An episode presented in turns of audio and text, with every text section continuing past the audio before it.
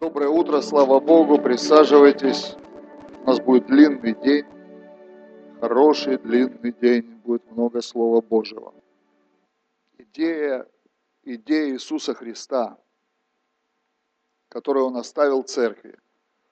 Он сказал, церковь должна превратиться в учеников.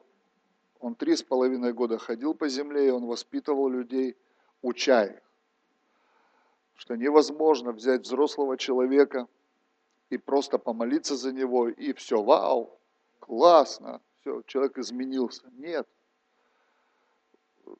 Десять лет на меня влияли в школе.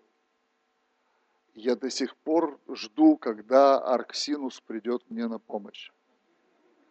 Или Катангенс пригодится. Не пришел и не помог, но зараза сидит в моих мозгах когда вот я скажу, вау, слава Богу, валентность брома, я знаю ее, везуха.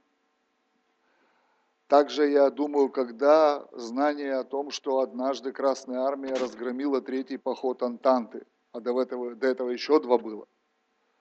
Да, в моей голове много знаний, и их вкладывали в меня методично, день за днем, по 9 месяцев в году – и они бесполезны. Казалось бы, они бесполезны, но они растянули мой интеллект. Они растянули а, ту емкость а, в головном мозге, которая позволяет человеку быть выше, быть умнее или быть мудрее. Это разные вещи. Ум и мудрость, разум, да, знание и мудрость – это разноприменимые как бы, субстанции. Потому что от ума бывает горе, а от мудрости процветание. Мудрость что-то меняет, ум просто поднимает человека над другими знания. И вот библейские знания. Иисус хотел научить людей стать другими. Да? Он взял мужиков, у которых была целая сформированная жизнь. 12 учеников набрал. Библия говорит, он набрал учеников. И он начал на них влиять. Потом Библия назвала их апостолами. Их назвал сам Бог апостолами Агнца. Это первозванные, первоизбранные апостолы. Они в Библии записаны с большой буквы. На них было такое сильное помазание, что они даже отмечены с большой буквы в Библии, как отмечен только Бог в Библии с большой буквы. И есть апостолы современные, которые продолжили этот труд, они с маленькой буквы, это дар Христов для тела церкви. То есть апостолы Агнца забраны от тела церкви, они оставили нам соборные послания, но апостольский труд, также пасторский труд, пророческий труд, учительский труд, труд евангелиста, это пять даров Христа для церкви, как подарок Христа. И мы смотрим только на пасторский дар – и нас созидает только пасторский дар. Но я вчера уже говорил, я скажу вам снова. Пасторский и пророческий дар – это дары для основания церкви, потому что они снимают ограничения. Они дают церкви безопасность идти дальше.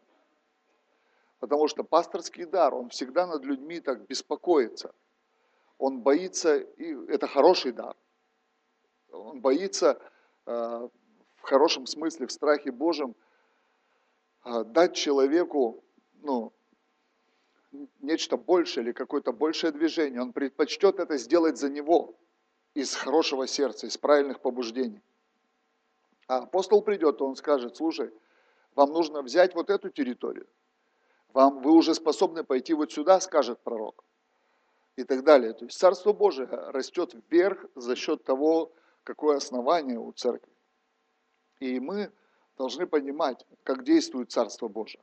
У Иисуса Христа была идея взять этих мужчин и научить их жить сверхъестественной жизнью. И Библия потом, я еще раз повторю, назвала их апостолами. Откуда вообще слово апостол пришло? Это из римской культуры. А, как это происходило? Почему это из римской культуры взято? Потому что на тот момент Бог так сделал, что а, Царство Божие начало насаждаться в Израиле. Израиль в то время находился под оккупацией Римской империи. И как происходила оккупация? В Римской империи были люди, которых называли апостолы. Они росли, они росли при дворе императора, они знали всю культуру, все традиции, все экономические устои, исторические вещи, искусство и так далее, и так далее. А это люди были комплексные такие а, посланники от э, как бы кесаря. Их идея была в захваченную территорию прийти и работать над тем, чтобы там установилось римское общество. Чтобы, то есть их идея была поменять историю, поменять культуру, поменять традицию, поменять экономику, поменять в том числе стиль одежды какой-то, ну какие-то вещи, которые они могли поменять. И эти люди работали именно над тем, чтобы захваченная территория становилась похожа на Римскую империю. То есть не было идеи там, захватить э, Израиль, и вот пусть он будет Израилем. Не было. Не было идеи захватить Персию, чтобы она была Персией. Не было такой идеи. Нужно, им нужно было, чтобы везде стало как в Риме. Везде стало как в Риме. И апостолы, для того времени было понятно апостольство. То есть человек приходил, и говорил, я послан из царства. Да, хотя бы иногда кто-нибудь, помогите мне, что кто-то понимает. Потому что как пастор вчера говорит, я слушаю его и не понимаю. Я говорил просто, я вокруг одной идеи, два часа, ну, полтора часа говорил, вокруг одной идеи. И я знаю, почему, не, почему вот это вот слово, как я не понимаю. На самом деле он хотел сказать, я не вмещаю. Потому что но сказать, что не понимаю, это нужно быть вообще, ну как, тумбочкой. Я не вмещаю, это другое слово. Мы иногда не можем обозначить все правильно. То есть понимание, да, когда нечто нетождественное тебе приходит. То есть я жил, жил, жил, и вдруг что-то пришло, как один брат его пригласили на курорт Красноярского края. Знаешь, есть курорты Краснодарского края, а есть курорты Красноярского края. Это еще страшнее.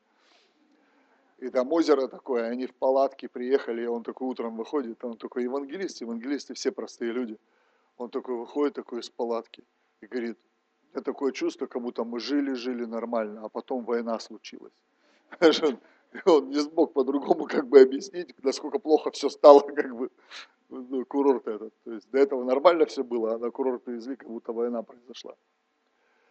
И вот вчера мы об этом говорили. И вот представьте, приходит человек и говорит, я из другого царства, а ты привык, ну, в лаптях ходить. Он говорит, лапти тебе помогли, все здорово. Есть там Альберто Гордиани, ну, к примеру, не знаю, знаешь ты, нет, хорошая обувь, Путин ее любит, я тоже люблю. Но я не потому, что любит Путин, я просто люблю, а потом узнал, что и Путин тоже любит. Ну, думаю, нормально, нормально.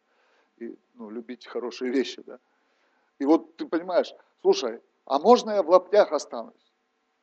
Он говорит, пойми, в нашем царстве в лаптях не ходят. Есть такое понятие дресс-код, да?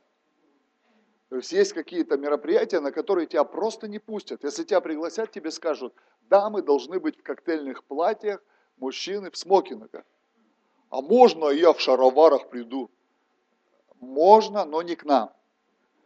То есть ты иди куда хочешь, но э, у нас культура такая. И вот приходит апостол, и он приносит что-то из царства. И это комплекс. Мы думаем, что все должны научиться молиться – Подождите. Молитва – это отношения. Любые отношения – это степень влияния. Из отношений мы выносим перемены. Отношения в духовном мире, перемены в духовном и физическом мире. Потому что мы живем в двух мирах. Человек живет одновременно в двух мирах. Нам доступен духовный мир, но мы остаемся пребывать в физическом мире. И поэтому из отношений с Богом я должен приносить перемены в физический мир. Я беру перемены из царства, не из подвала, не из своих привычек. Я должен видеть царство. И апостольские люди, они как раз должны атаковать наше мышление. Они должны ломать наше мышление. Нас обижают высокие стандарты. Почему? Почему нас не обижает нищета? Потому что мы привыкли к этой боли. Мы адаптировали эту боль. Меня обижает нищета. Меня не обижает преуспевание. О, это Евангелие преуспевания, это, это обочина, это перекос. Забудьте эту ложь. Это бесы крапинку эту сделали в Царстве Божьем. Какое это там Евангелие преуспевания? Нету Евангелия преуспевания, есть просто Евангелие. Радостное известие для больных, для несчастных и для нищих. Это комплексная терапия. Мне не сильно поможет, если я исцелюсь, но останусь бедным.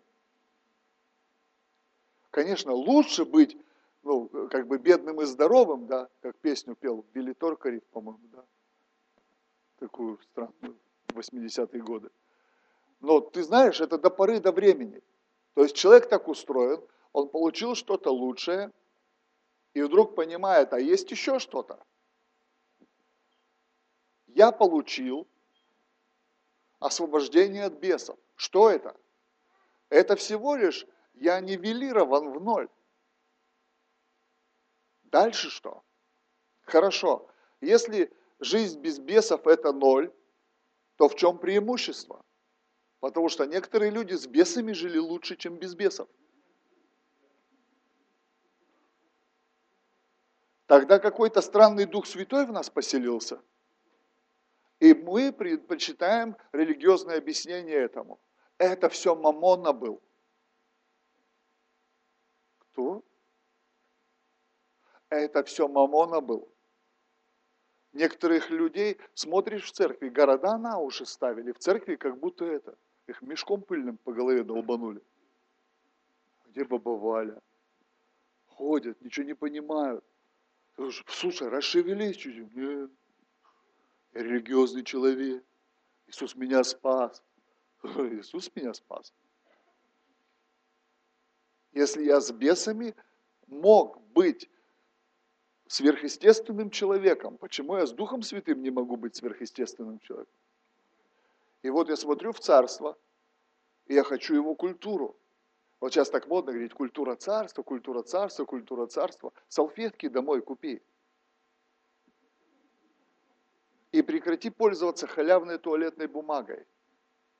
Почтовый ящик бесплатно, который дают. Распечатай эти носки, которые у тебя лежат, новые. Знаешь, новые купил по акции, акция, транзакция, лежат. И каждый раз, когда достаешь носки, ты видишь эту упаковку с новыми. На что ты их купил?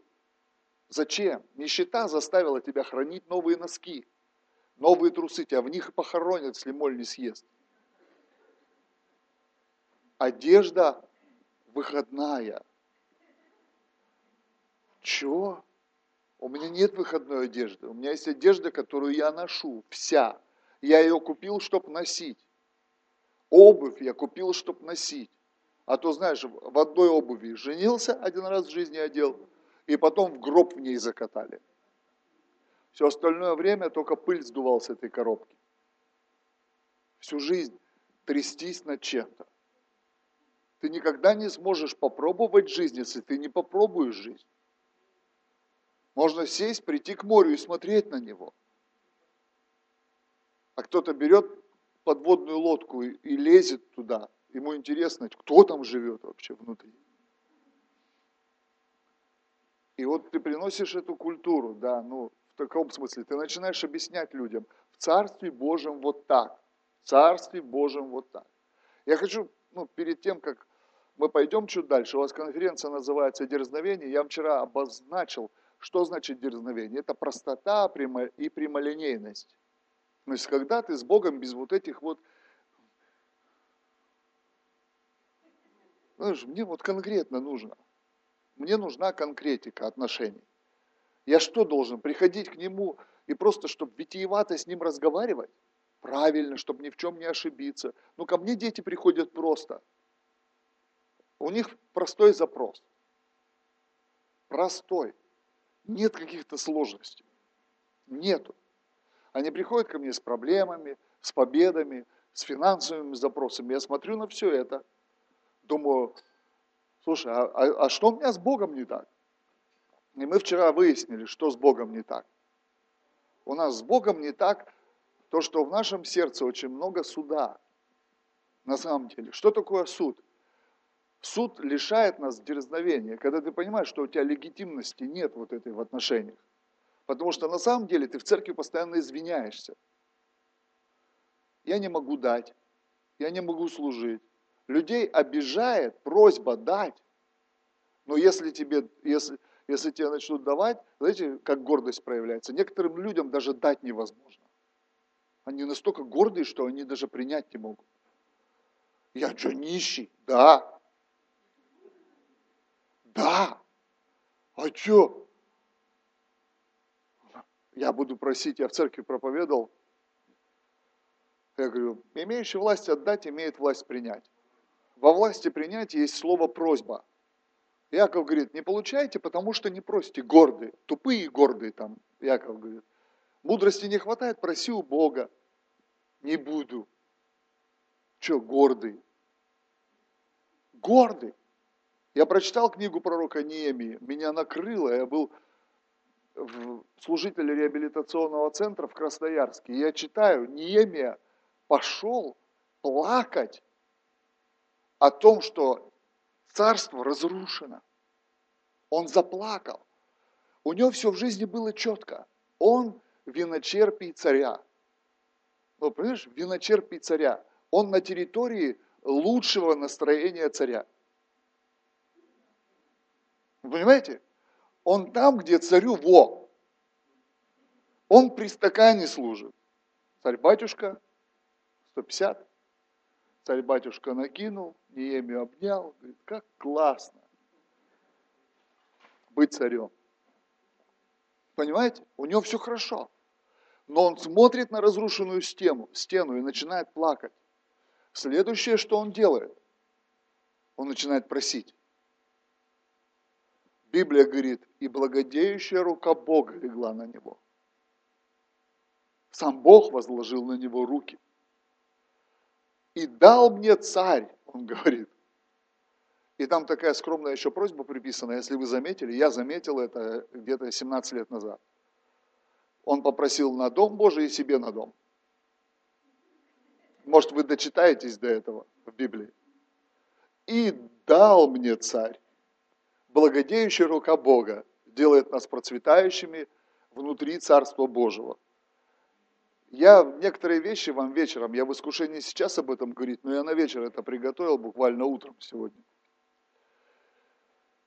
И хочу порассуждать с вами на одну тему, вот о Царстве Божьем. Все-таки, прежде чем мы пойдем дальше, я хочу сегодня тему дать об экономике Царства Божьего. А, двух вещей не было в Советском Союзе – государство. Государство Советский Союз или царство Советский Союз. Царство Советский Союз. И двух вещей не было в СССР. Каких? Секса и денег. Все верили, что секс не нужен, и деньги тоже не нужны, однажды все будет бесплатно. И под всем подразумевали что? Картошка, колбаса по 3,70, водка и папиросы. Все. То есть людям не объяснили, что будет все бесплатно. Они понимали, что бесплатно это картошка, тушенка, папиросы и водка. Это все, что они видели, понимаете? И секса там не было. А где ему быть, когда квартиры не предполагают даже, не предполагают вообще. У меня вопрос, как они это, как вообще? Как? Мне звонит один человек. Пастор, мне нужно с тобой посоветоваться. Из другого города. Я говорю, да, не проблема. Он такой, достала аренда. Я говорю, ох, аллилуйя. У меня вот ситуация сейчас вот такая, вот мы посчитали, все прикинули, там то-то, то-то, то-то, то. Мы сейчас вот, то, вот у меня есть земля, мы ее продадим сейчас, и вот еще одна земля есть. Я такой, слушай, прикольно, а что же он собрался делать? А собрался он купить двушку в ипотеку, двушку. И я говорю, сколько у вас детей? Трое. И одна, ну, одна, говорит, дочь, она уже уедет сейчас от нас, студентка. Я говорю, ну, хорошо, вас четверо в двушке. Я говорю, можно я тебе буду задавать вопросы, а ты на них просто будешь отвечать? Он молчал.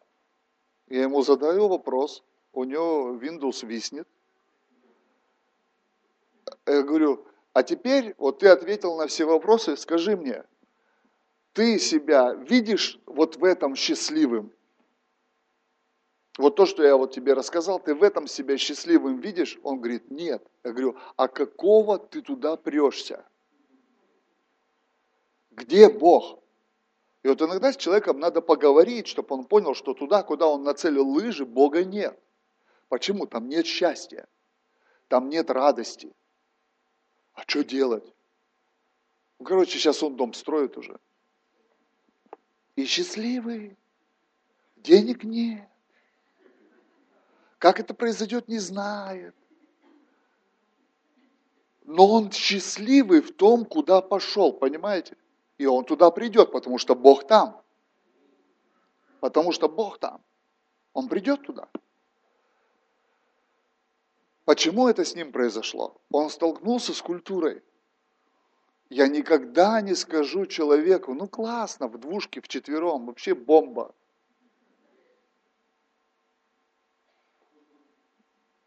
Ко мне пришли одни корейцы у нас в церкви. Они сейчас уехали в, в, в, эту, в Корею в свою, на миссию. Пастор, у нас вот земля есть. Причем у всех земля есть. И у нас вот сейчас идея такая, мы сейчас землю эту продадим, первый взнос дадим, возьмем однушку в ипотеку. Ну, понятно, корейцы, они привыкшие. У них все такое маленькое, тюнь я говорю, слушайте, ну, Царство Божие – это не Корея. Я говорю, стройте дом. Они говорят, как? Я говорю, ну, можно руками, можно чужими руками, можно за деньги, как угодно, просто стройте дом, у вас есть земля. Вы просто начните строить, и Бог даст. Потому что я увидел, что Неемия, он просто решил, и Бог дал. В общем, они построили дом на двух хозяев большой, каждого по 170 квадратов, еще брат их построил себе жилье. Он сейчас пастор церкви, кстати, стал пастором церкви, брат. Прикол в том, что они жили в своем доме уже 4 года, 170 квадратов, у них произошло трое детей, Они уже 4 года жили в доме, а за однушку еще бы продолжали платить. Я говорю, а теперь бинго. Вот представьте себя в однушке, в пятером. Это как жить-то за шкафом? И три штабеля детей, вот эти три яруса. Как в однушке жить? Как? Никак вообще. Вообще никак. Я не представляю, как это делать. И дьявол говорит, будь счастливым. И у тебя простой вопрос, как? Как я могу быть счастливым в том, что мне счастье не приносит? Вот это религиозный лывы, я счастливый. Но иногда нужно сказать честно себе, Бог, я несчастен в этом. Поменяй что-то, ведь ты мой папа. Ведь ты сверхъестественный, можно как-то это поменять. Можно, если ты начнешь видеть себя по-другому. Об этом поговорю. Евангелие от Иоанна, 4 глава, история. Иисус захотел кушать. С 34 стиха мы будем читать, но я предысторию вам расскажу. Иисус захотел кушать. Все проголодались. Ученики обрадовались, обрадовались тому, что будет обед. Они сказали, Господи, сиди здесь, мы сейчас бегаем в город, еды купим. И убежали в город за едой. Иисус проповедует женщине, слово знания ей говорит, ее жизнь меняется, она уходит в город и происходит пробуждение. Ученики возвращаются и говорят, Господи, кушай. Приносят ему шаурму, говорят, Господи, кушай. Он говорит им, пища моя, творить волю пославшего меня и совершить дело его. Не говорите ли вы, еще четыре месяца и наступит жатва? А я говорю вам, поднимите ваши глаза и посмотрите на нивы, как они побелели и готовы к жатве. Жнущий получает награду, собирает плод жизнь вечную, так что и сеющие и жнущие вместе радоваться будут. И в этом случае справедливое изречение. Один сеет, а другой жнет. Я послал вас сжать то, над чем вы не трудились. Другие трудились, а вы вошли в труд их. Занавес. Иисус меняет их мышление за одну ситуацию. Иисус практик. Он не принес только теорию богословскую, он принес нам огромную трех с половиной летнюю практику, как работает царство. И он этим ребятам объясняет. Вы заточены на том, что естественные нужды восполняются только естественным путем. Вы знаете, что когда у вас, востреб... ну, когда у вас возникла потребность, вы должны бежать это решать. Вы теряете фокус. Почему? Потому что вы смотрите на землю. Вы всегда смотрите на землю. Земля говорит, нужны деньги, нужна еда, нужно обеспечение, нужно то, нужно все, нужно пятое, нужно десятое. Он говорит, поймите, есть что-то сверхъестественное. Когда ты поднимаешь глаза и начинаешь видеть то, что уже готово. Мы говорим, небеса так далеко. Нет, небеса на земле. Просто они чуть выше земли. Они чуть выше земли, они не недосягаемы, они просто чуть выше земли. И нам нужно научиться поднимать глаза от наших нужд на Ниву, от наших нужд на Ниву, от наших нужд на Ниву. Почему у христиан нет фокуса на служении? Почему у христиан нет фокуса на том, чтобы церковь росла? Потому что их фокус всегда на их проблемах. Кто за меня будет делать это? Кто за меня решит мои проблемы? Тем самым мы говорим, Бог слабый. Бог не заинтересован. Бог не может это сделать. Мы обесцениваем слова Христа. Мы делаем Слово Божье мертвой буквой. Мы говорим, это не работает. Нас обижает, когда кто-то говорит, дай Богу. Но нас не обижает вообще запрос земли. Никто из нас не обижается, давая деньги в кино, давая деньги в ларьке, давая деньги в магазине. Никто из нас не обижается, нас возмущает, но мы даем.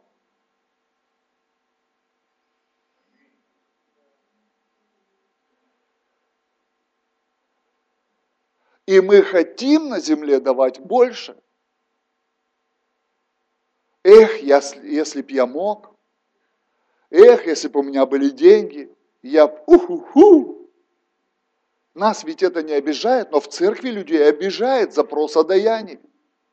Причем он, он смешной, он мелкий. На самом деле это унизительно просить церкви пожертвовать. Я в одной церкви проповедовал. Бог реально послал меня ломать твердыни. Реально. Я задал вопрос, там было сто с лишним человек в собрании. Кто из вас готов сегодня пожертвовать Богу 10 тысяч рублей, чтобы спасся миллион человек? В этом городе? Никто. Никто.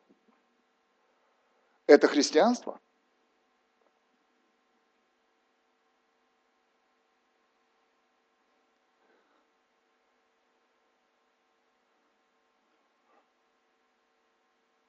Все обиделись.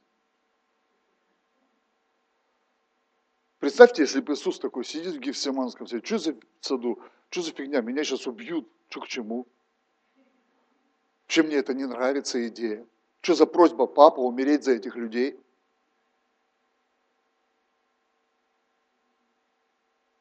Его не обижал запрос отдать свою жизнь. Нас обижает запрос отдать смешные деньги. Мы обижаемся. А, вот оно что.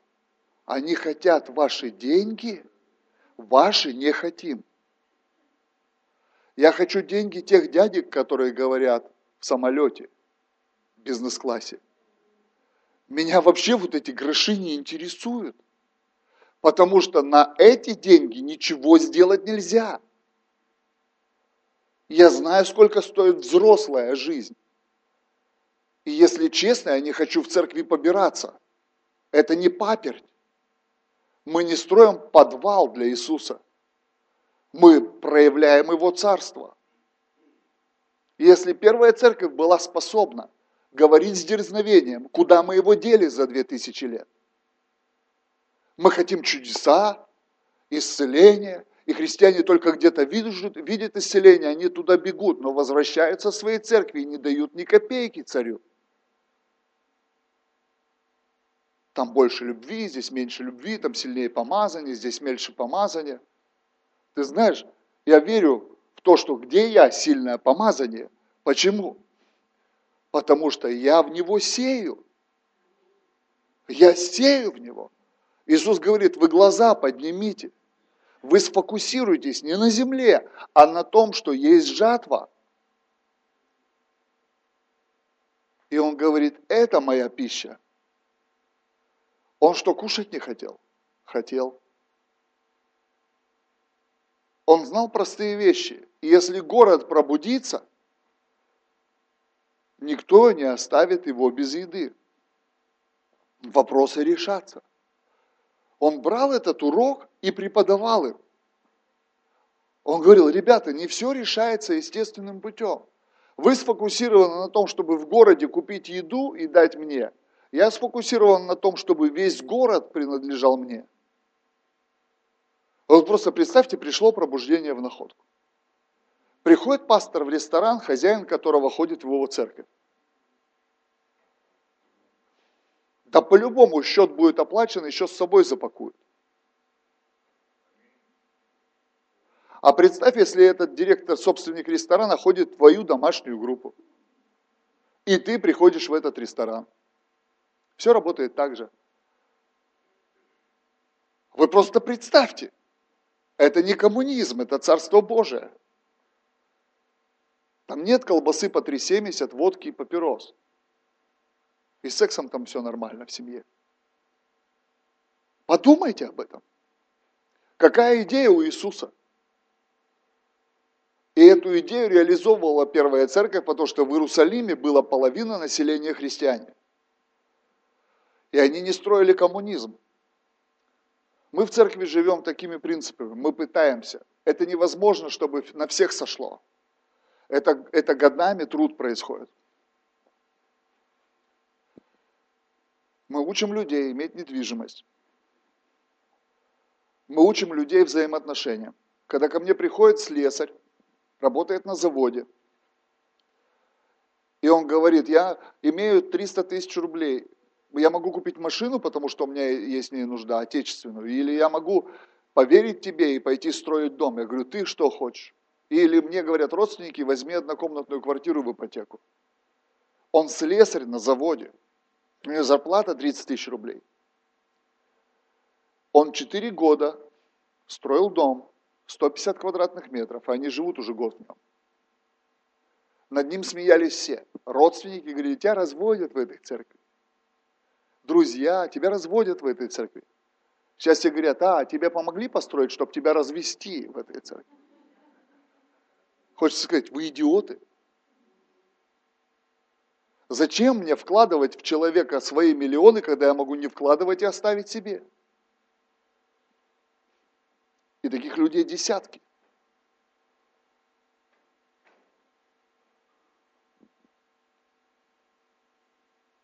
Почему мы видим царство? Мы поднимаем глаза от своих нужд на жатву. Мы хотим видеть пожатым этот город. Мы хотим видеть, чтобы перемены пришли. Мы, мы не строим халяву, мы говорим, если ты с нами, если ты посвящен, если ты занят тем же самым, чем заняты мы, давай жить сверхъестественную жизнь. Бог даст нам всем процветание, каждому на своем уровне, и мы сможем служить друг другу. Но основная масса христиан церкви боятся идти в эту идею. Почему? Потому что они смотрят, я хочу есть. И я побежал в этот город только для того, чтобы реализовать свои программы. Я побежал в этот город, чтобы заняться восполнением своих идей. Иисус спасает самарянку, которая идет в тот же город и меняет этот город навсегда. Но в этом городе было 12 апостолов, и их интересовала только долбанная шаурма. О, шаурма для Иисуса, извините, это так духовно. Для самого Иисуса шаурму покупаем. Но город не изменился из-за того, что они купили там шаурму.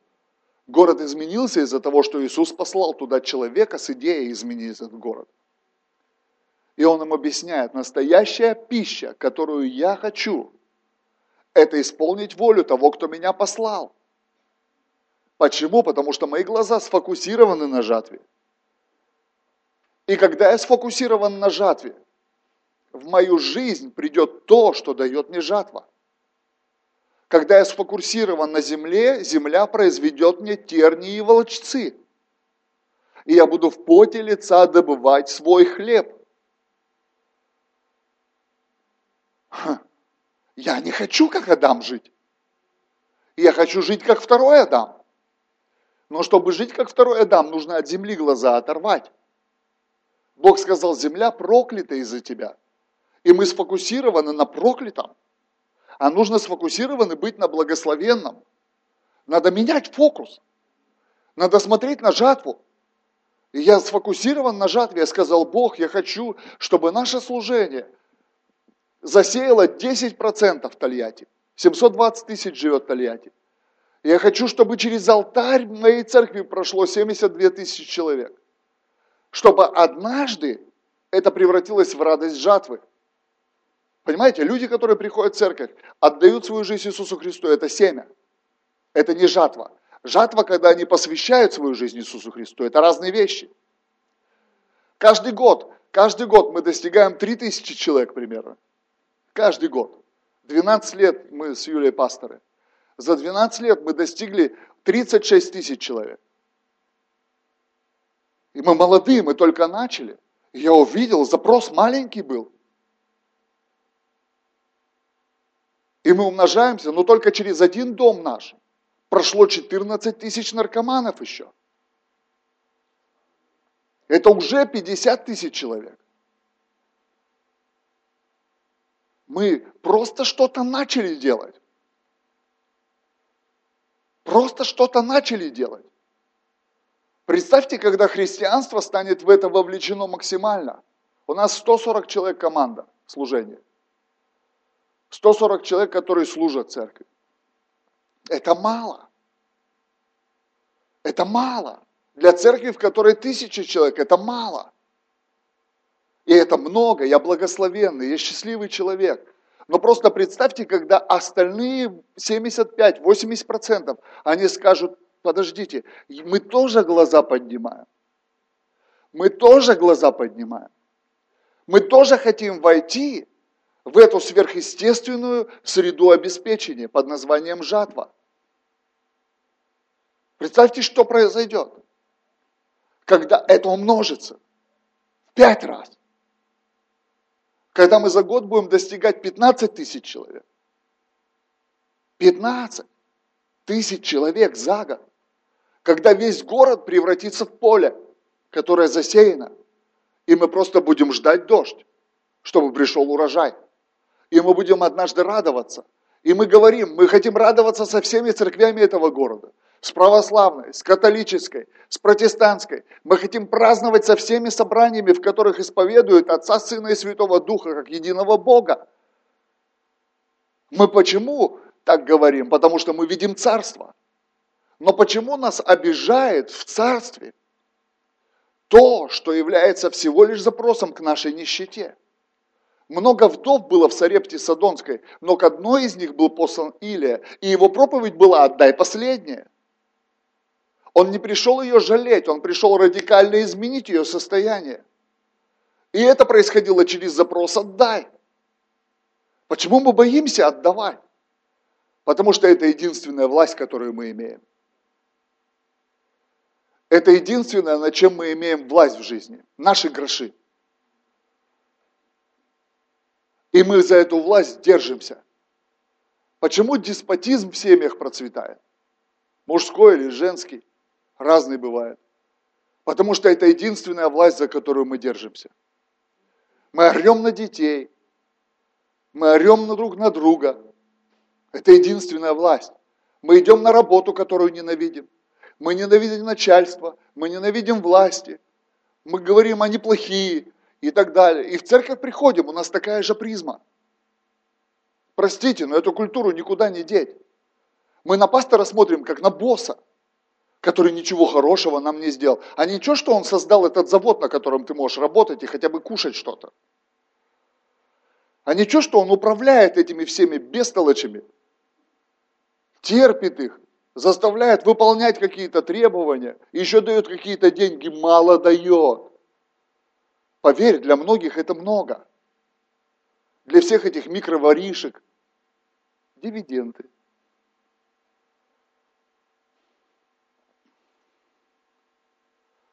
Нас в городе много людей обиделось, когда сократили завод.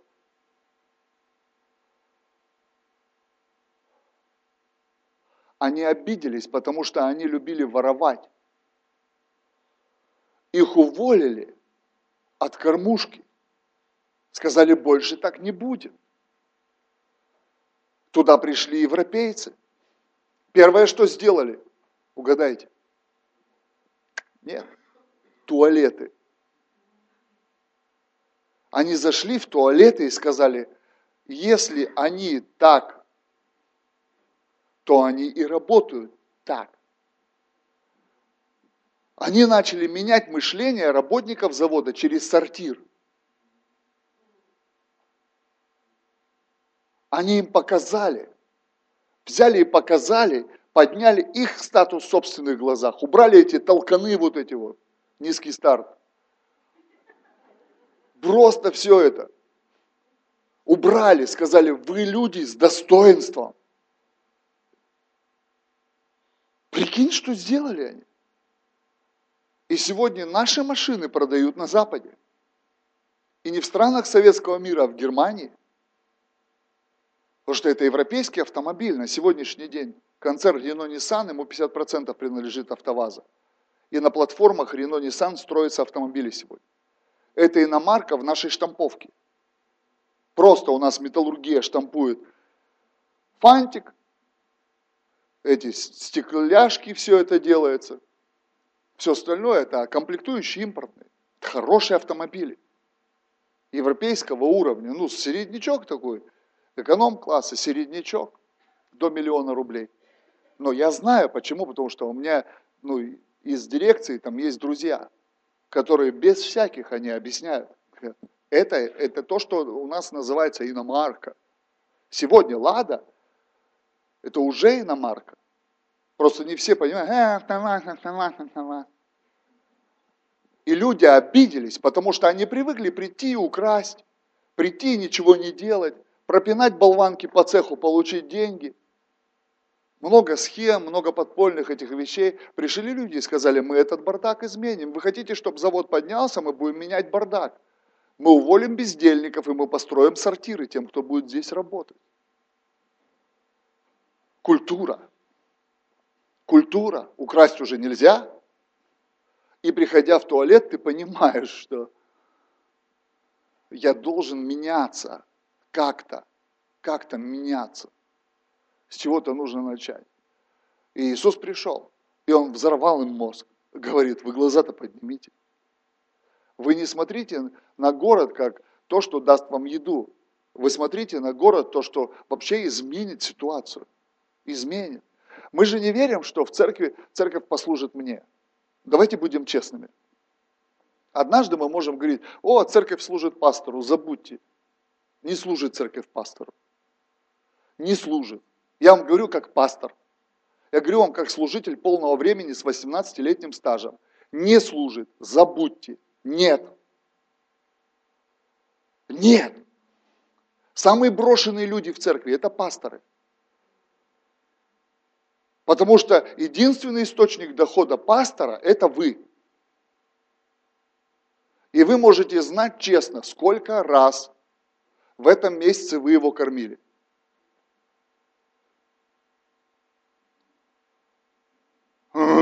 Ну, вот пастор издал звук такой, не членораздельный. Мы все верим, что этот пакетик, где этот ваш гоночный, уходит пастору. Мы думаем, что все это нереальное бабло. Один мудрый человек сказал, хотите, хотите изменить сборы, измените размеры ваших жертвенников. Хватит с кульком ходить по залу.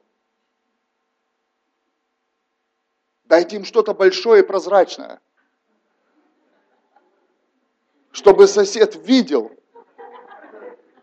зная, на какой тачке ты приехал, твою 100-рублевку, чтобы эта 100-рублевка кричала «Позор!»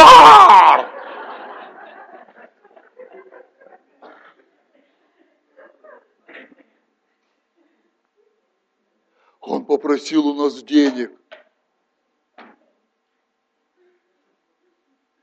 Я в одной церкви сказал служителям, пожертвуйте по одной стиральной машинке, чтобы дом был у Бога. Больше. Вопрос не в этом. Их повыгоняли отовсюду. Потому что за три года они не то чтобы не купили землю, они вообще не двинулись никуда. Их отовсюду выгнали. И конференцию пришлось проводить в соседнем поселке сейчас. Я пришел им сказал, этому пустому залу. Пока вы не возьмете этот вызов, пока вы не измените свое сердце, ведь это микродаяние, это несчастные деньги, это слезы, это пыль. Ты знаешь, как люди живут, поэтому и говорю, потому что знаю, как люди живут. И никак это не изменится, если мы не позволим Царству Божьему вторгаться в их жизнь радикально.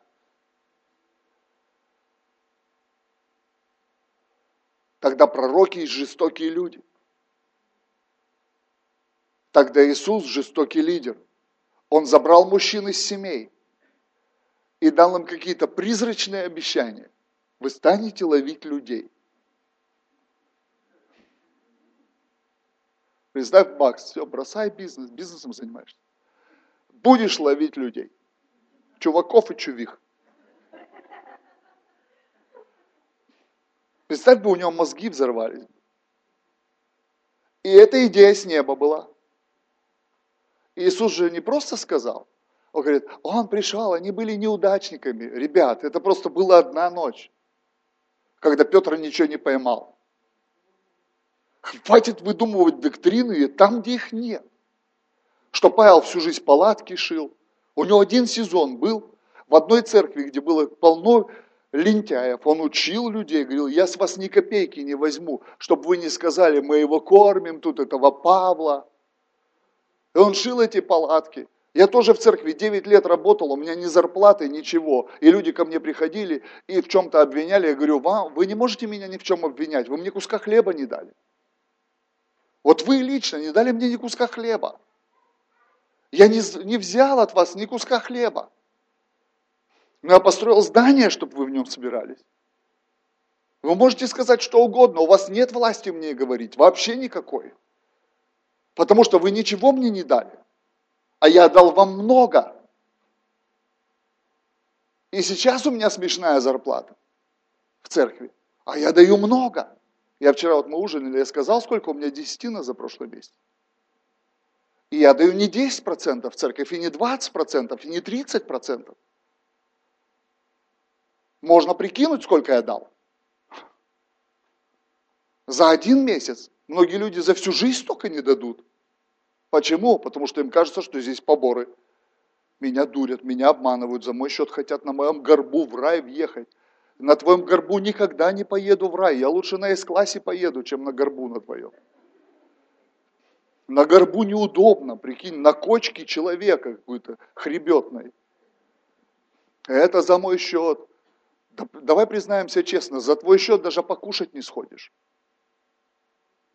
Ты не потянешь счет даже в Бургер Кинге своим даянием.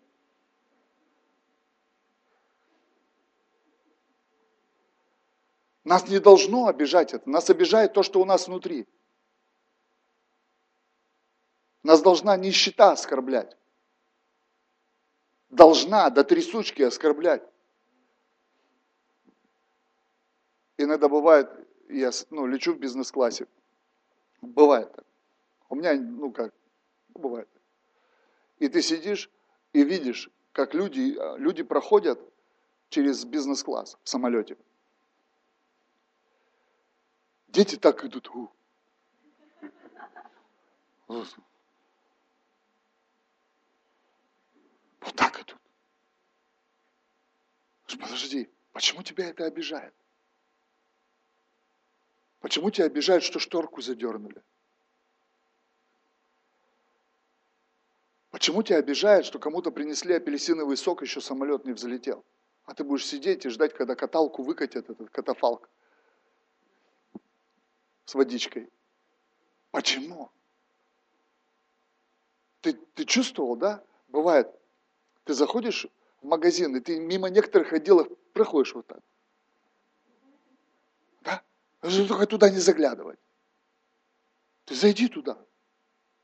И ты почувствуешь, кто внутри тебя. Сразу. Знаешь как? Тебя начнут читать.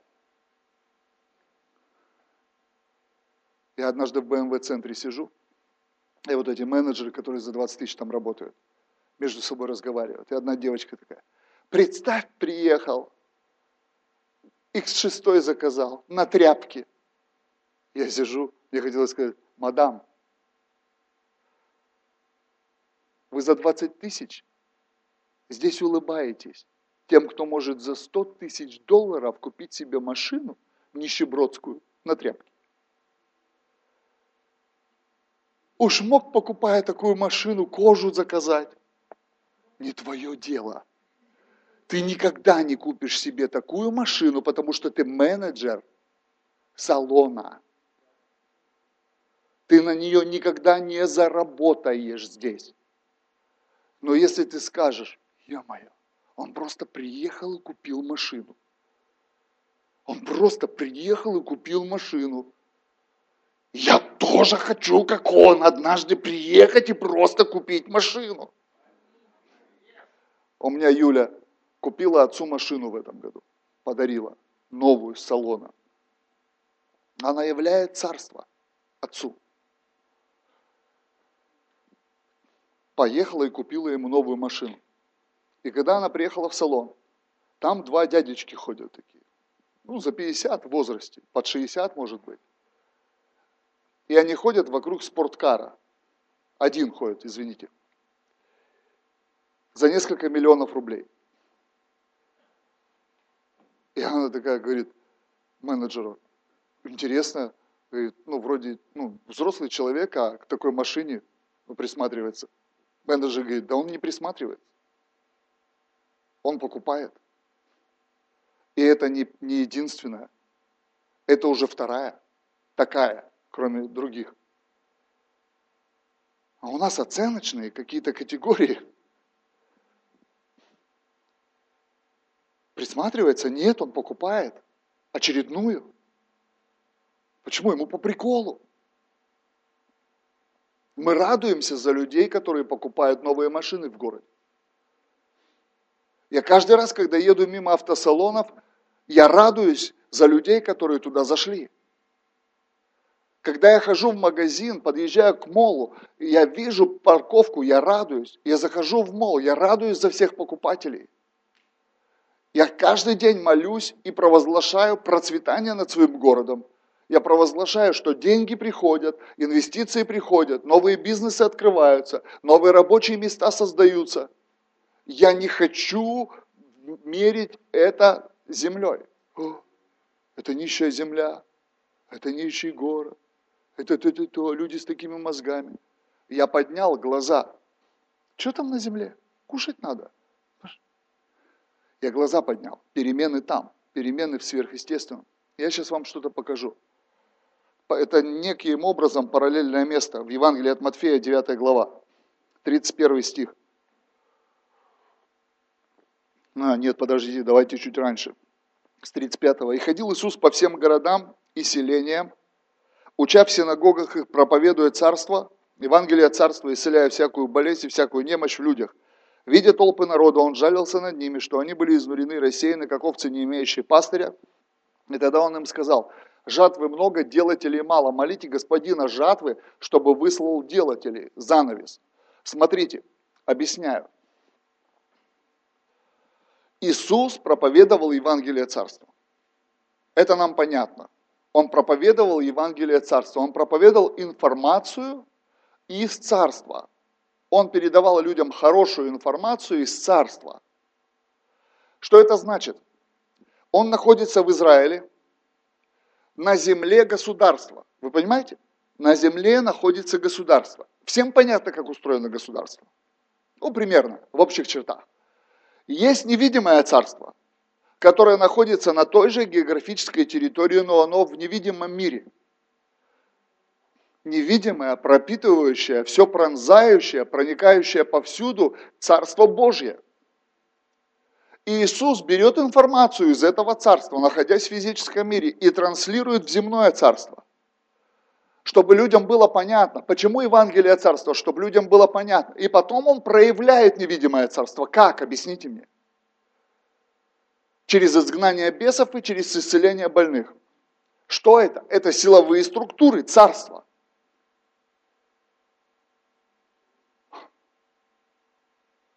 Если люди захвачены бесами, Иисус говорит, сильный с имением охраняет свой дом, пока не придет сильнейший. Государство как устроено? Есть силовые структуры. Они направлены против криминала. Слуга Божий не напрасно носит меч. Армия направлена против захватчиков. В царстве есть силовые структуры. Мы все понимаем, в государстве есть силовые структуры. Для вас это понятно, не сложно? И когда ты смотришь, едет полицейская машина, у тебя есть понятие безопасность. Когда едет скорая помощь, у тебя есть понятие, ты под защитой. Когда едет пожарная машина, ты понимаешь, в случае чего. Но есть экономика. Подождите. За всем стоит экономика.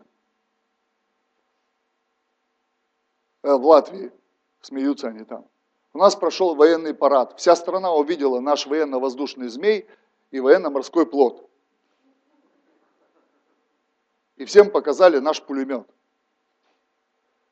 Бедная страна, бедная армия.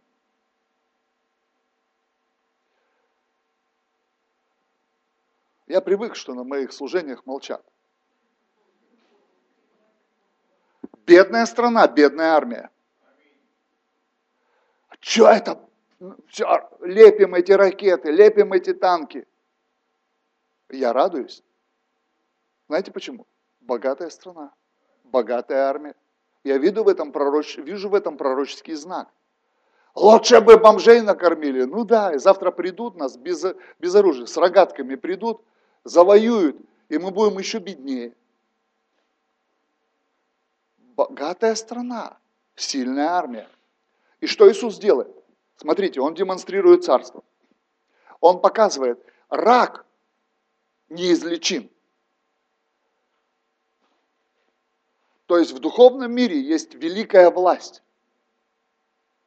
Она называется рак. У нас э, есть в пятницу служение «Войди в сверхъестественное» называется. Я на него вообще не прихожу. Мне Бог показал, чтобы там поднимались дары. Я там вообще не служу. Там служат абсолютно люди, поднялась команда, они служат сверхъестественно. Привозят на это собрание девушку. Ее выгнали даже из больницы. Метастазы по всему телу. Десять дней жить. Все, ей дали, она наркоманка, у нее случился этот рак, ей дали морфий, и выкинули из больницы, сказали, не надо занимать койку, ты умрешь. Все, 10 дней. Метастазы по всему телу. Ее привозят на это собрание. Эти наши пророческие люди, которые там служат, как им открыто все, они начинают это делать. Иисус иногда в глаза плевал, мы говорим, это нормально, да, мы же в Евангелии написано. Эти тоже что-то делают с людьми, как им открывается. Они там ее покрывалом какими-то покрывали, какие-то хороводы водили, что-то над ней делали. Она злилась. Она невозрожденная, она злилась, она ушла, эти странные люди. Что от меня хотели? У нее кончился морфий. Она поехала к онкологу, потому что морфий выписывают через осмотр. Она приехала, он осматривает ее, говорит, дулю тебе. У тебя ничего нет. Она разозлилась второй раз. В смысле? Вы же, вы же, вы же. В общем, Бог ее исцелил полностью, она сейчас уже на лидерских сидит. Четвертая степень. Все, метастазы по всему телу. Это я вам говорю просто одно, что произошло. Одно из последнего. Что это такое? Царство Божие проявляется в силовых структурах. Иисус говорит, если я изгоняю бесов, значит до вас достигло Царство Божие. Но мы должны понимать, за армией стоят Почему мы поверили, что Царство Божие нищее? Если у него самая мощная армия в мире. Можно, можно убить спид ракетой Тополен. Нет. Нет. Можно убить наркоманию баллистическим комплексом булава. Нет. Нет. Но перст Божий, просто один палец Бога, направленный против бесов, изгоняет их. Если такая сила в царстве, то какие деньги должны быть в царстве? Мы попали в эту западню лжи что в церкви должна быть сила, но в церкви не должно быть денег. И мы сказали, нас хотят обобрать. Нет. Мы хотим, чтобы вы приняли. Чтобы вы приняли экономику царства. Вместе с силой царства, чтобы вы приняли экономику. Хватит отпихиваться. Хватит говорить, это не для меня. Хватит говорить, о, это для кого-то, но не для меня это именно для тебя. Почему? Потому что твои уши это слышат. А вдруг, а ты возьмешь на себя ответственность, если эти люди не начнут процветать? Нет. Почему? Потому что моя ответственность говорить. Я бросаю вызов, если кто-то вцепится. Тот момент, с которого я начал, это была пещера Давида. Сейчас на парковке место ставить негде. Нету места. У нас проблема, мы не делаем объявления о том, что у нас мероприятие.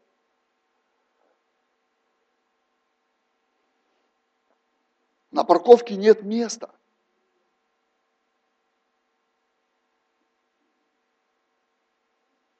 Если бы мы не говорили, если бы мы не говорили, когда я смотрю на наркомана, которого освобождает Бог, который живет подо мной, квартире 128 квадратных метров, у которого две машины по 2 миллиона каждая в семье, и он строит загородный дом. Кроме этой квартиры, я ему говорю, не останавливайся, у тебя вся жизнь впереди.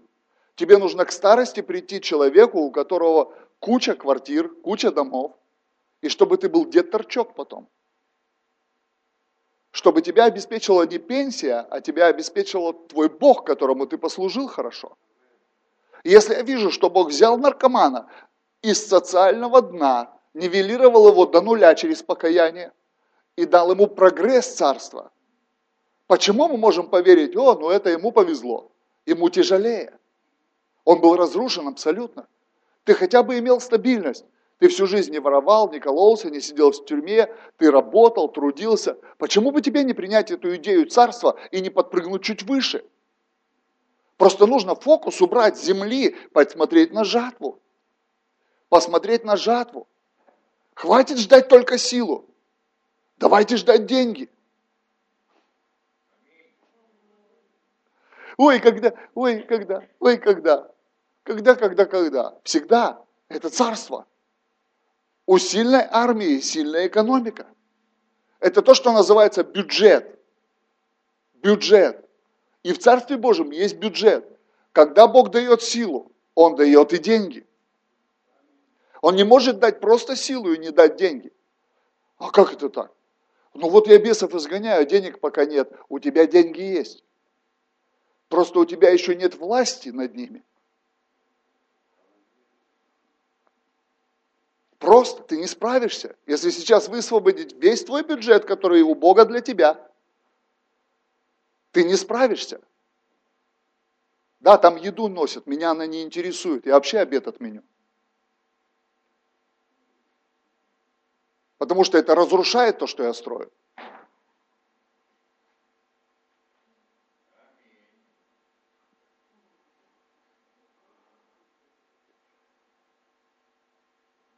Я не ел утром, и я не буду есть в обед, я могу не есть вечером, потому что меня интересует находка.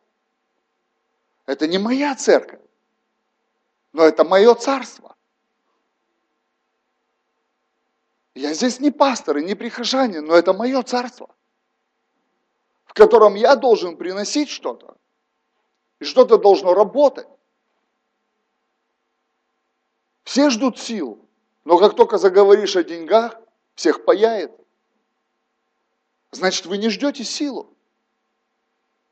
Потому что настоящая сила, настоящая сила придет, когда мы поверим в настоящие деньги. Мы можем изгонять бесов с утра до ночи здесь. Но мы будем оставаться в аренде. Мы можем исцелять больных до, до потери пульса своего и их. но не иметь ничего. Это неправильно. Это неправильно. Это неправильно. Когда я решил сразиться с духом наркомании по-крупному, Бог дал мне дома.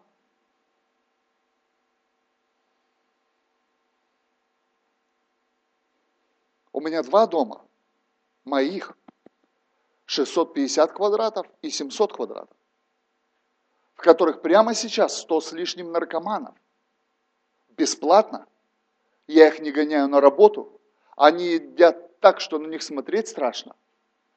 В том смысле, что какие они здоровые становятся. Один из лидеров моего служения, сейчас чемпион, э, ну, он как бы, он мастер спорта международного класса по пауэрлифтингу и мастер спорта по, международ... мастер спорта по жиму лежа. Он чистый спортсмен. Он получил сертификаты на днях из Испании. И никто не верил, что он чистый, пока он не получил, не сдал анализы. Все пауэрлифтеры области, они смотрели на него, они не верили, что он чистый. И он проповедует им, говорит, вообще я наркоманом был. Вообще Иисус меня спас. И все, что я кушаю, это то, что в репцентре подают. Мастер спорта международного класса по пауэрлифтингу. Здоровый жесть. Он вот так вот ему взяли 7 мешков цемента на веревку, погрузили сюда, он 7 мешков. Он говорит, восьмой не клади, улыбку не видно будет. 400 килограмм на руки вот так. 50-килограммовые кульки. Один из служителей. Если Бог дал мне силу против наркомании, Он дал мне деньги. Когда когда мой пастор, да, пастор служения реабилитации, поехал на днях в мэрию, там было заседание. Один из самых уважаемых врачей в городе там был, политические деятели, какие-то еще. И там они обсуждали какие-то проблемы среди молодежи, остро социальные, в том числе наркоманию. Его спросили, а вы чем занимаетесь? Вот мы вас не знаем особо там. Он говорит, ну вот у нас два дома милосердия, в которых больше ста человек находится, и вот мы их обеспечиваем, это бесплатно.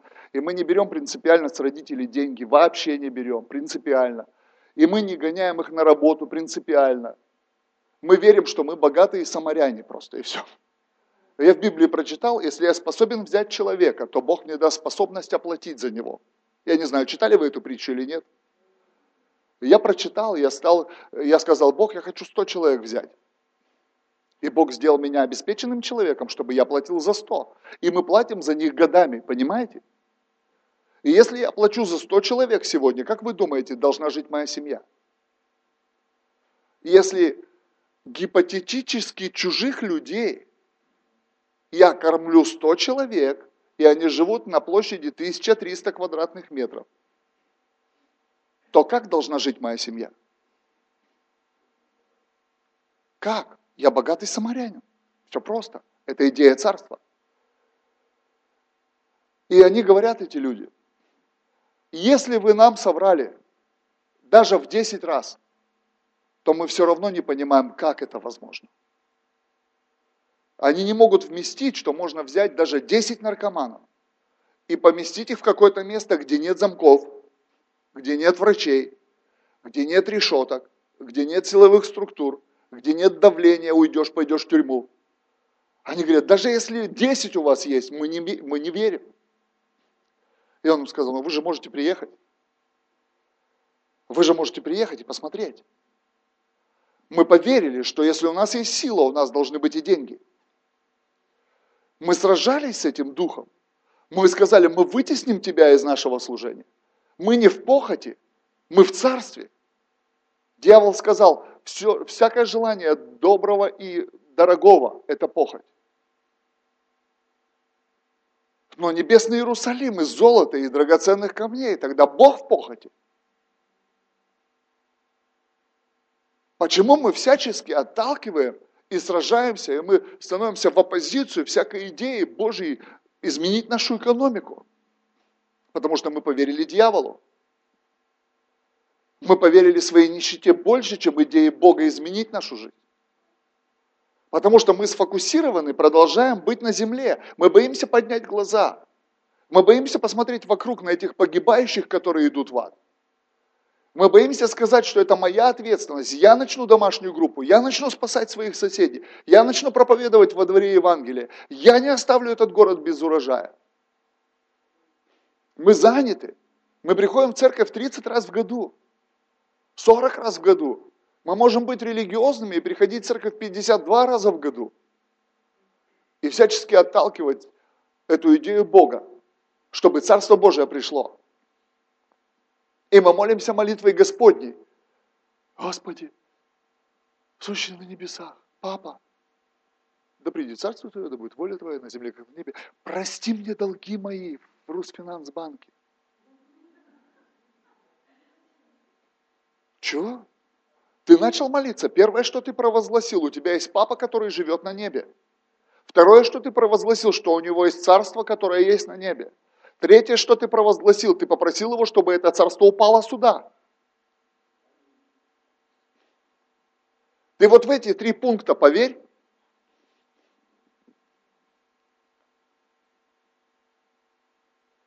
Просто в эти три пункта поверь. Просто поверь, что ты опускаешь своей молитвой царство, и ты должен в этом царстве видеть силу, и ты должен в этом царстве видеть экономику. Мы готовы видеть силу? Да. Но я хочу смотреть на то, что стоит за этой силой. Первично экономика, армия вторично.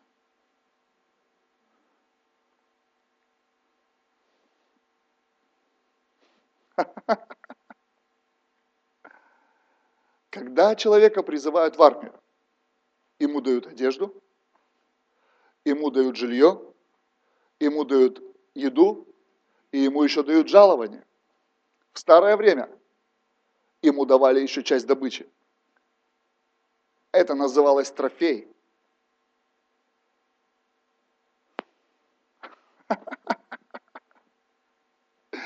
Мы не имеем ни еды, мы не имеем ни жилья, мы не имеем ни жалования, и мы не имеем трофеев. Почему? потому что мы не верим в экономику царства. Но Павел говорит Тимофею, никакой добрый воин не служит на своем содержании.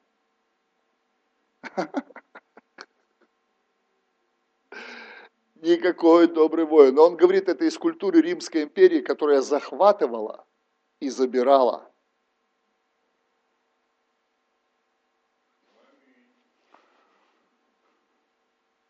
И там была градация награды. Трофеи делились, и никто не оставался без трофеев. Но первично жалование – это для всех. Трофеи в случае победы, но жалование для всех. Жалование не отменяется в армии никогда. Никогда. Я вам объясняю простые вещи. Это Иисус сказал, не заботьтесь, что вам есть, пить, во что одеваться. Это жалование. Потому что за этим уже стоит экономика. Прикиньте, он за всю колбасу заплатил. Он за халву заплатил. Он за томатный сок заплатил. Он за одежду заплатил. Все заплачено. Он говорит, не заботьтесь, вы поступили ко мне в царство, в мою силовую структуру. Вы пойдете с этой силой, будете изгонять бесов, будете исцелять больных. Он говорит, вам не нужно брать с собой денег. Почему? Он убирал этот фокус постоянно. А нам нужны деньги. Они же нормальные люди были. А нам нужны деньги. Чтобы в находку мне прилететь, мне нужны были деньги. Чтобы селиться в гостинице, нужны были деньги. Чтобы кушать еду, нужны были деньги. Они понимали, что чтобы что-то делать и куда-то идти, нужны деньги. Он сказал, не заботьтесь. Представьте, Иисус включает им мозг, говорит, о деньгах тоже не заботьтесь. Почему? Потому что когда вы придете, вас там ждут деньги.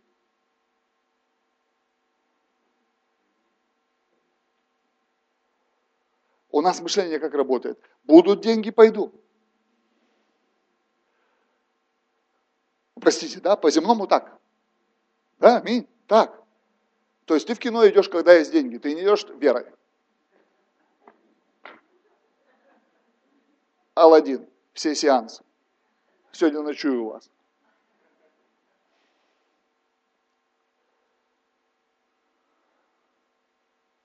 Я первый раз на рынок пришел, по слову. Мне нужна была куртка. Я не хочу быть как язычник. Я пошел на рынок. Я выбрал куртку. Мне сказали, берете? Я говорю, да. С собой денег нет. Ушел оттуда. И сказал, я все сделал. Теперь я жду деньги. Потому что я пришел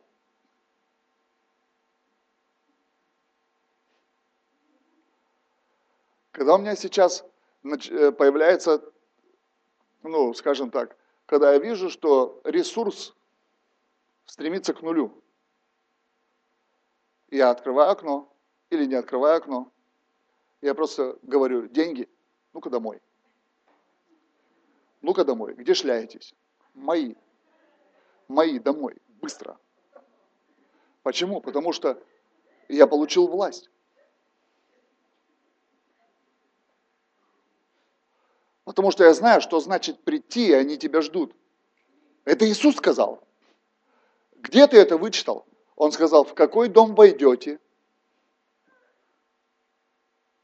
где вас примут, там оставайтесь, живите, пейте, получайте новую одежду, получайте новый автомобиль, получайте новую заправку, получайте билеты на самолет, чего вы на меня смотрите? Это Иисус сказал, не я.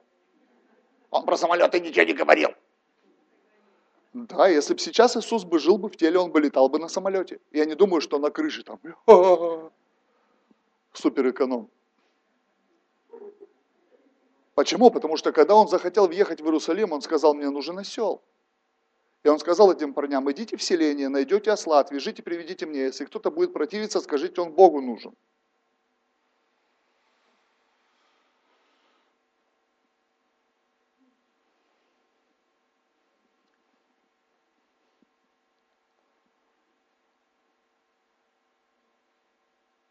Сколько у меня времени сейчас есть? А смысл? Но я же не хожу, я воду пью. Я сейчас закончу мысль и сделаю перерыв. Я еще не начал вообще. По какой, почему я не начал опять? Потому что слишком много суеты мы создаем. Мы хотим, чтобы что-то изменилось, но у нас вокруг суета. Дети бегают, еду какую-то носят. Это классно, здорово. Но я, я немножко не про это. Я, я другой человек. Если я хочу, чтобы изменилось что-то ради моих детей, я, я найду, где им быть, но чтобы они не мешали. Если я хочу, чтобы что-то навсегда дало мне еду, я просто сделаю так, чтобы движение этой шаурмы вокруг меня утихло. Это здорово. Я еще раз повторю, мы стараемся. Но самое главное, это то, что я говорю сейчас. Потому что это может действительно изменить жизнь. Я не теоретик, я не пришел здесь просто красноречивым быть или юморить здесь. За мной стоит практика многих людей, которые в это вошли. Многих людей, которые в это погрузились. Они имеют эти чудеса, они имеют это мышление, они научились приходить и получать. Они не сидят и не ждут, чтобы пойти. Они говорят, я пошел, там меня ждет это. Я 18 лет иду. Я вышел из Красноярска, у меня не было ни кола, ни двора, ничего. Ничего у меня не было. Я вышел оттуда. У меня была идея одна, я смотрю на жатву, смотрю на жатву, смотрю, я хотел спасать людей, чтобы люди спасались, чтобы Царство Божие росло. Пастор, я не пастор, я просто христианин, я шел и достигал людей, я шел и сгонял бесов, я шел и исцелял, исцелял больных, я шел на улице и проповедовал Евангелие, я шел и молился за людей, я шел и провозглашал. И когда в церкви восставал дух вот этой вот нищеты, я бил его, я бил его, выворачивая свои карманы. Я копил жертвы, не копил себе на телефон, я жертвы копил. Я не копил себе на одежду. Мы, мы поженились с Юлей. Мы попросили, чтобы нам деньги подарили. Мы взяли, купили себе по паре джинс, потому что ходить не в чем было. Мы все деньги отнесли священнику. Мы сказали, возьми и помолись за нас. Мы хотим, чтобы храм был у церкви. У нас ничего нет. Ничего нет, но мы хотим, чтобы храм был у церкви. Да, тот священник не смог, мы смогли. Мы смогли. Сегодня у меня в дочерних церквях в двух достраиваются дома молитвы. В одной в областном центре мы землю купили под дом молитвы. Сейчас документами все вопросы решаем, начинаем строить. В одной церкви мы купили дом молитвы. Просто чудом после лидерского служения. Я провел лидерское и сказал, сейчас мы поедем покупать здание. Искать и покупать. Были у нас деньги? Не было. Мы нашли здание, я сказал, вау, ничего себе. Я говорю, берем, звони хозяину, надо встречаться. Ни копейки денег, мы его купили. Перед этим я пастору сказал, построй репцентр, 300 квадратов он построил репцентр за год. И еще через год мы купили дом молитвы, он сидел, плакал в машине на сделку, когда мы приехали в Рехпалат, он плакал. Я говорю, просто поверил слову. Я говорю, пойми, мы пришли и деньги пришли. Они нас ждут там. Мы думаем, нам нужно пойти к деньгам. Нет. Нет, мы не ходим за деньгами. Мы приходим, они там ждут. Власть это сказать, я иду туда, деньги давайте туда. А как ты все строишь? Ты сначала деньги находишь, потом строишь? Нет, я сначала строю, а деньги там. Я прихожу, они там. У тебя, наверное, много денег в церкви, ни копейки сейчас. Почему? У нас принципы. То, что сегодня собрали, вчера потратили. Мы двигаемся. Мы постоянно где-то находимся, где мы говорим, Бог, мы снова здесь. Мы снова здесь. Мы не сидим и не ждем. Как все происходит? Как тебе объяснить? Царство. Государство в государстве. Ты смотришь, как Россия устроена, более совершенная, невидимая, все пропитывающее, пронзающее, вездесущее Царство Божие прямо сейчас здесь. Прямо сейчас здесь. Если мы изгоняем бесов, если мы исцеляем больных, то мы имеем и экономику царства. Хватит позволять дьяволу пудрить нам мозги. Хватит. Мы имеем экономику царства. И хватит разбиваться а то, что в Царстве Божьем есть определенные принципы, о которых мы поговорим позже. У нас будет еще сессия, да? Одна? Что так мало?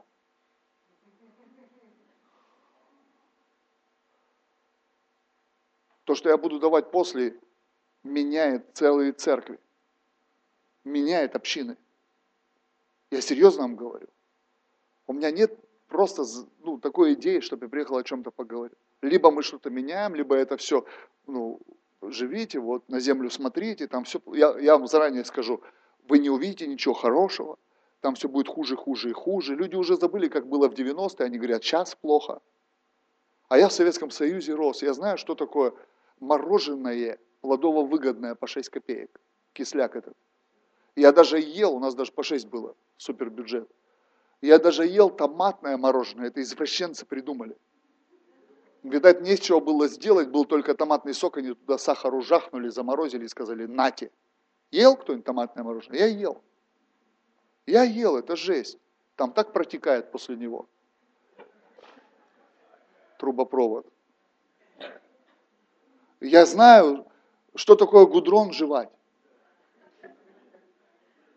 Бубльгум. Какой бубльгум? На стройке взялся, отколол бубльгум. Бежишь, за тобой сторож орет. Ты домой под кровать тыришь, мамка выкидывает потом. Ходишь, гудрон жуешь. Ранетки, знаю, что такое. Сидишь вместе со свиристелями зимой. Свиристели, и ты точишь это. Человек-паук. А, последний, я этим закончу. Кто Марвел любит? Кто любит Марвел? А кто скажет, кто рулит всем там? Тони Старк?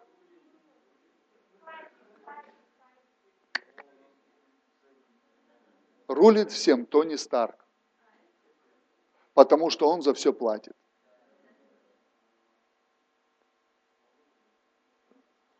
Он не умер. Я смею тебя заверить. Потому что если умер Тони Старк, то Паркер будет бегать в трусах, которые он сшил себе там у тети в комнате вот эти, помнишь? Трусы себе сшил. Да. За всей суперсилой стоят суперденьги. Потому что суперденьги, суперсилу делают перфектной.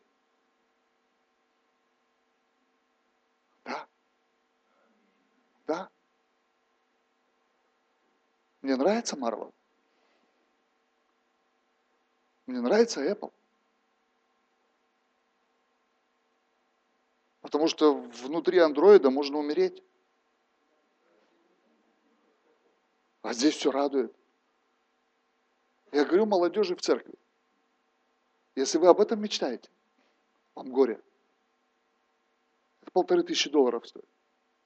У нас за три тысячи долларов можно купить участок земли. Я бы никогда бы не имел телефон за полторы тысячи долларов, если бы я жил в аренде. Но знаете, сколько людей ходят с айфонами? И у них нет земли. Сколько людей имеют iPad? Сколько э, людей имеют AirPods? Сколько людей имеют одежду, которая сгниет завтра? Но они не имеют ничего, что назовет их богатыми. Вот эту штуку, как только ты купил, ты понимаешь, что через год тебе покупать новую. Как только ты отдал свои деньги на это барахло, почему это для меня просто телефон? Почему?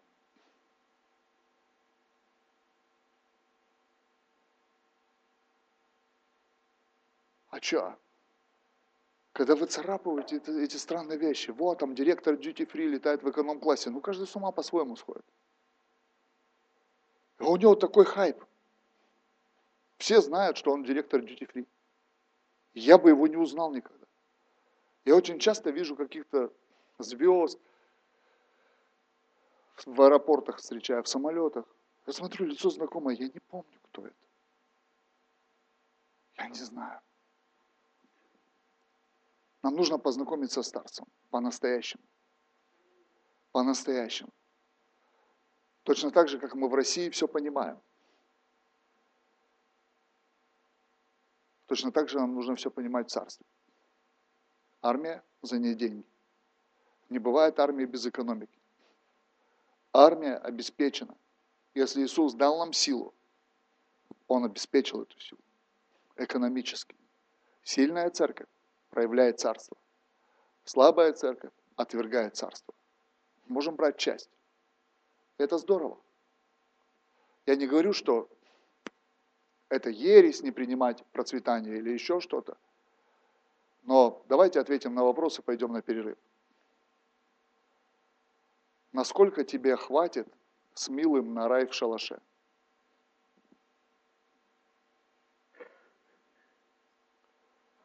Как быстро кончается эта идиллия.